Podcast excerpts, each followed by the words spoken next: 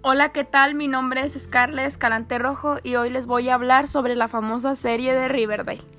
¿De qué trata Riverdale? Trata de misterios, asesinatos y crimen.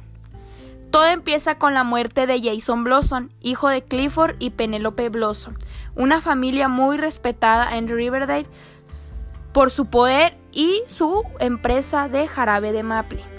La muerte fue un verdadero misterio, ya que fue asesinado Jason. Después, cuatro amigos llamados Betty, Ashley, Verónica y Jodhead se unieron para encontrar al verdadero culpable de la muerte de Jason. Después de unir pistas, testigos y largas noches de investigación, principalmente Betty Cooper halló la pieza restante y resulta que el asesino es su propio padre.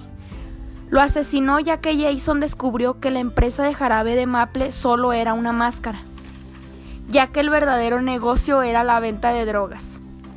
Clifford se sintió intimidado y no iba a permitir que nadie supiera sobre las drogas. Así que asesinó a su propio hijo. Pero no tuvo suerte, porque había un video. Después que lo viera Betty y sus amigos, llevaron la evidencia con el alguacil de Riverdale. Clifford se enteró que lo delataron y él mismo se suicidó.